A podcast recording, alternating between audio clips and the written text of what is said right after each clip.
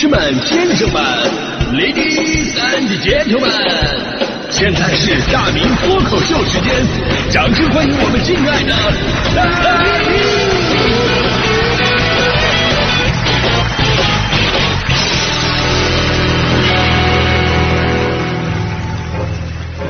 明！好，欢迎各位来到今天的大明脱口秀，我是大明啊。手机啊，在我们生活当中所占的比重啊，那就自然不用多说了。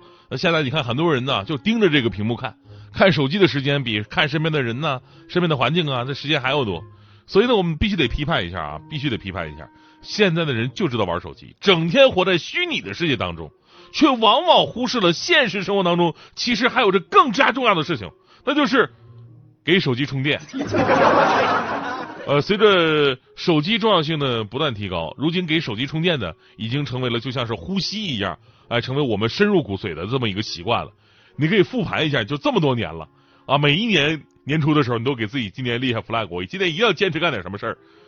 你这么多年下来，你会发现，你真正能做到全年坚持下来的，就那么一件事儿，就是给手机充电。现在什么事都坚持不下来，我这都已经成为了一种生理反应了，对不对？你可能一天，我说我你吃饭都坚持不下来，一天三顿饭能坚持下来吗？有的人忙起来一天一顿饭都都都来得及吃，但手机你一天不充，你试试谁谁能一天不充？人在外面，一旦手机电量低于百分之二十，心就就就会慌，就慌的那种程度，就比你老婆看你手机那种还慌。所以有句话说得好吗？不要跟早上醒来发现睡前手机忘了充电的人做朋友，因为他们连手机充电都忘了，还有什么事能放在心里边呢？今天咱们聊的话题是你的手机电量能维持多久？因为大家伙使用手机的习惯不一样啊，有的人打游戏一天就得三四充，有的人的工作比较忙，没时间看手机，所以呢一天不充它也够用了。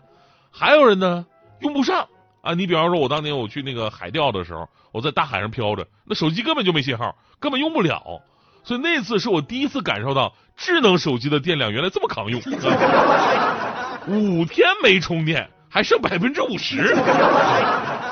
但是你要说以前那手机电池它更抗用啊，以前手机大家伙还记得吧？那电池不仅一块电池用个一周没问题，而且那会儿手机电电池是可拆卸的，买手机还送俩电池，你这个使完用那个，都充上电的话，使半个月都可以。所以呢，那会儿真的没形成说每天一充的那么一个习惯。我记得我上大学的时候，晚上睡觉我起夜，迷迷糊糊睡的啊，就起夜。然后呢，我就看到我们那个寝室地上有个红点儿。我之前不说了吗？我大学寝室有哥们特别爱抽烟，特别爱抽烟，睡前必须得抽两根儿。当时我我就心想，我说这哥们也太过分了，抽烟也就算了，那扔烟头也不给掐灭了吗？这寝室里边这么多人，这么多东西，不怕着火吗？我上去我就用力一脚把烟头给踩灭了，然后回去睡觉。第二天一早，我就听有人喊：“谁把我的手机充电器给踩碎了？”然后反应啊，充电器吗？我说脚感怎么那么脆呢？但是现在手机的智能化，再加上手机的屏幕越来越大，呃，耗电量啊也与日俱增了。这是唯一一个出现倒退的那么一个错觉，就是随着时间的发展，我们的手机电池越来越不抗用了，好像是，对吧？所以一天到晚的，很多朋友手机都在那插着电。你说一个手机总在那插着电，它跟座机有什么区别？我我最看不惯的就是那个无线座充，你知道吧？我以为无线充电器啊，它能解放手机，无线嘛，啊，结果现在发现它根本不仅没解放，你看有的有线充电器啊，你还能以那根线作为半径来活动，对吧？拎着那根线到处走。但那无线座充啊，它是无线的，说是无线，实际上你只能跟它贴着，因为你一旦拿出来，它就不充电了，那还不如有线的呢。然后那个座充呢，本身还是个有限的座充，所以你到底解决了个啥玩意儿？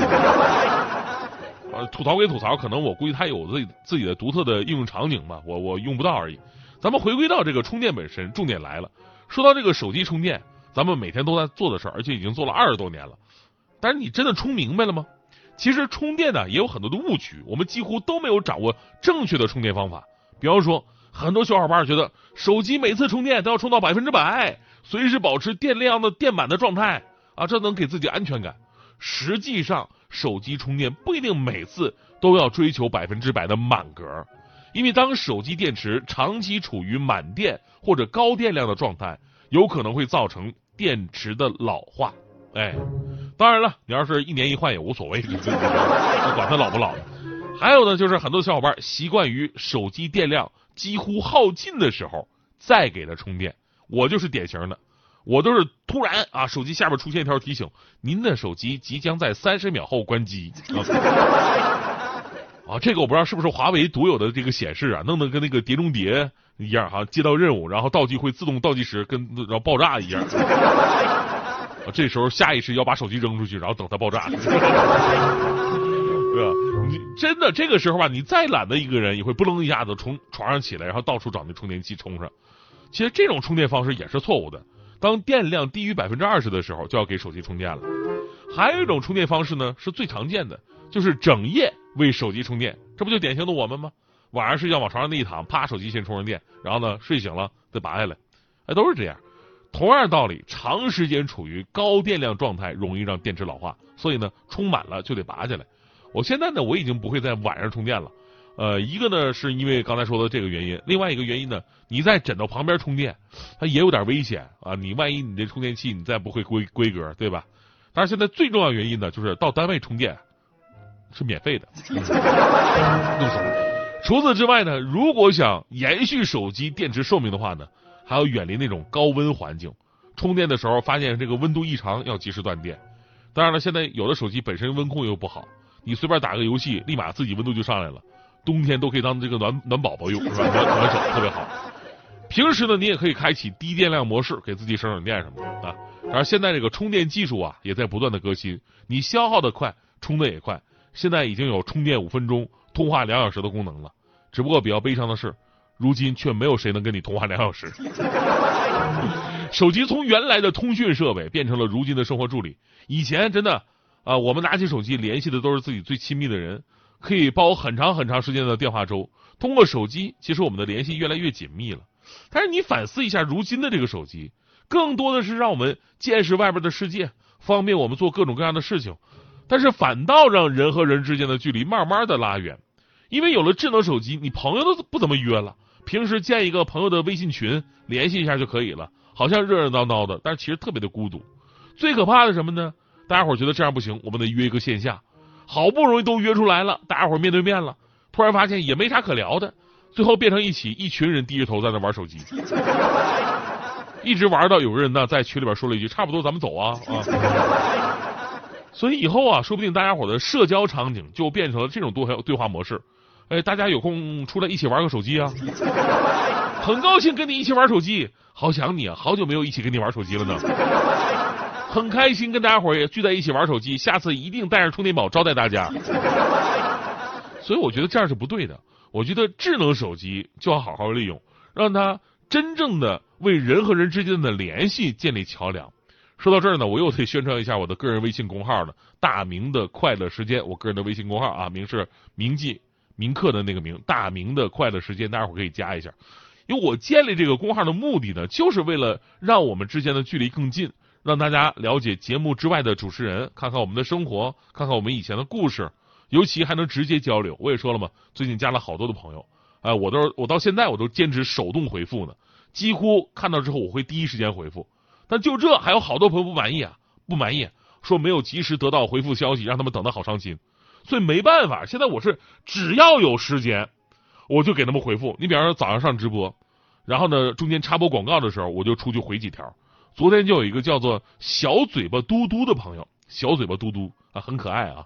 八点半给我留言说喜欢我，我当时我正好那个放半天广告，我我出去我就给他回了，我说谢谢你的支持。